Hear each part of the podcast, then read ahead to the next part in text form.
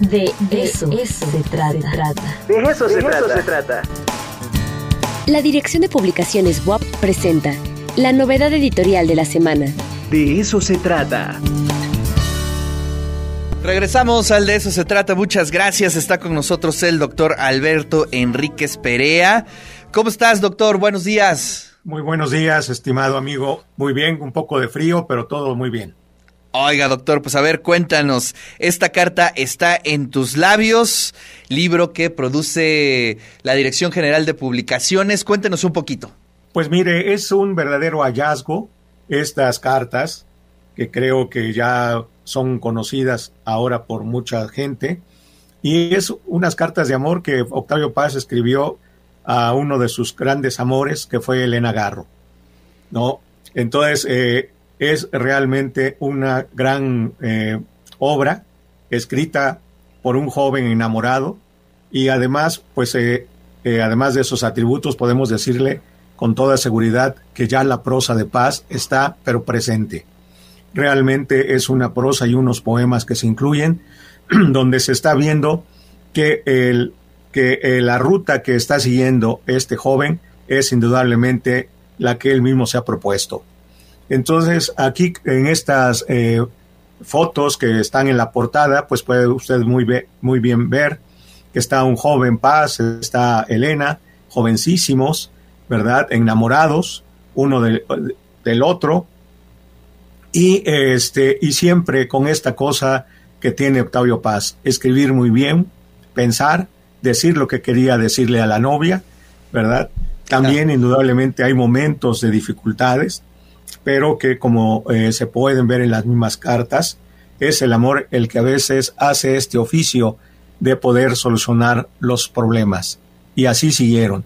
Ahora está muy claro también en el libro que se trata de cartas que solamente Octavio Paz escribió en 1935. Es el inicio de este eh, amor que tiene Paz por Elena y que es un amor verdaderamente impresionante. ¿no? Eh, es un amor en la cual indudablemente está toda la pasión, todo el cariño, toda la ternura, incluso eh, también celos, eh, a veces arrebatos, pero indudablemente pues eso es parte de eh, este amor que él se tiene y que también ella se tiene. Oiga, doctor, ¿cómo fue el hallazgo de estas cartas? Bueno, siempre el trabajo de archivo, de, descubrir esto es este muy importante platicarlo a la audiencia. Claro, mire, mire, esto fue realmente un hallazgo del editor, ¿no? El, que es, eh, digamos, de Ediciones de Lirio, Rubén Mendoza. Él estuvo en contacto con la familia de la, de, la señora Garro, ¿verdad? Y eh, se enteró de que ah, en algún momento la propia familia sacó una edición de 20 ejemplares.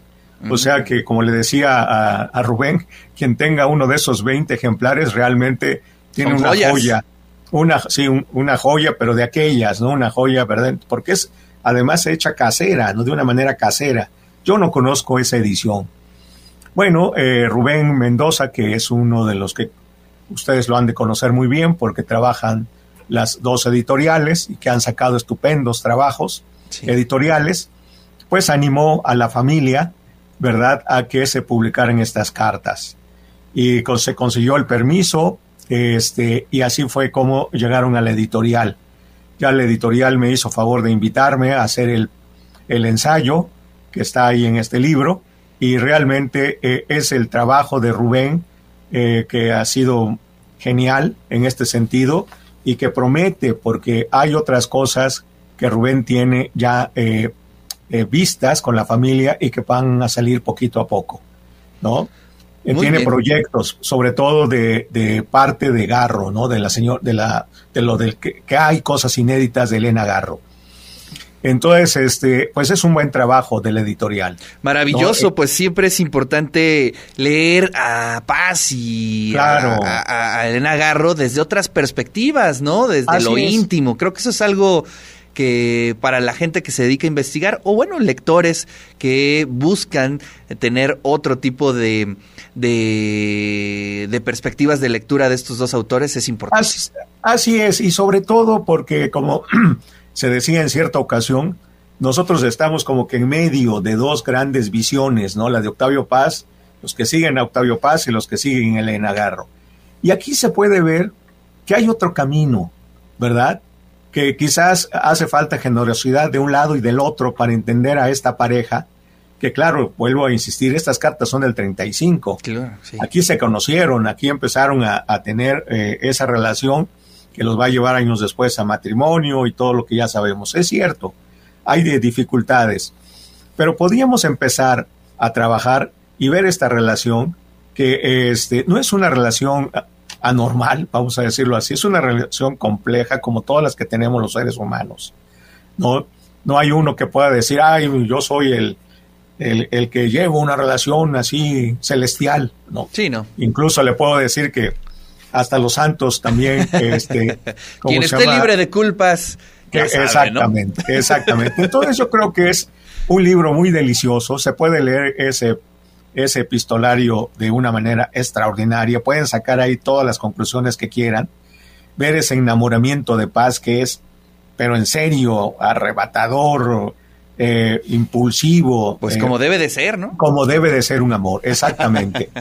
y claro, está acompañado de nuestros este, ensayos, ¿verdad? Para que puedan ubicar, digamos, ese contexto, la forma de cómo está también formándose paz, que creo que fue una fortuna realmente encontrar en ese momento a Elena Garro.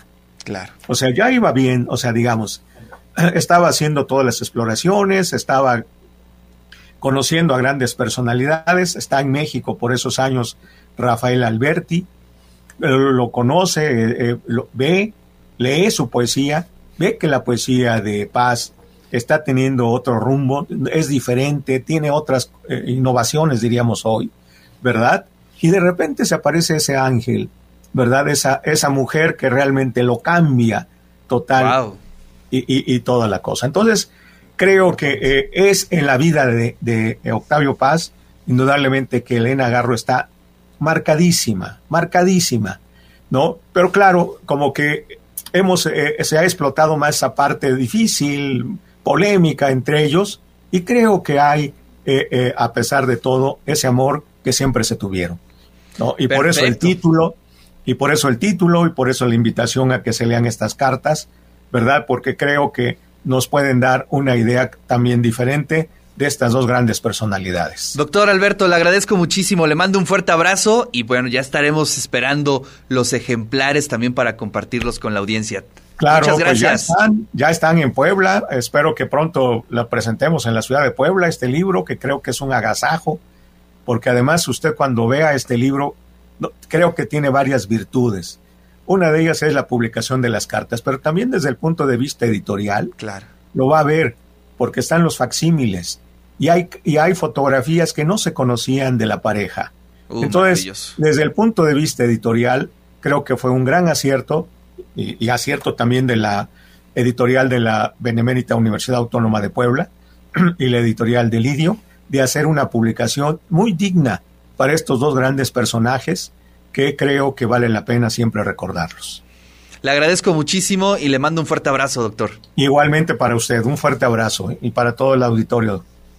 Pues ahí está, la novedad literaria, esta carta está en tus labios, la correspondencia de Octavio Paz y Elena Garro, de, eh, y lo presentó nuestro amigo el doctor Alberto Enríquez Perea.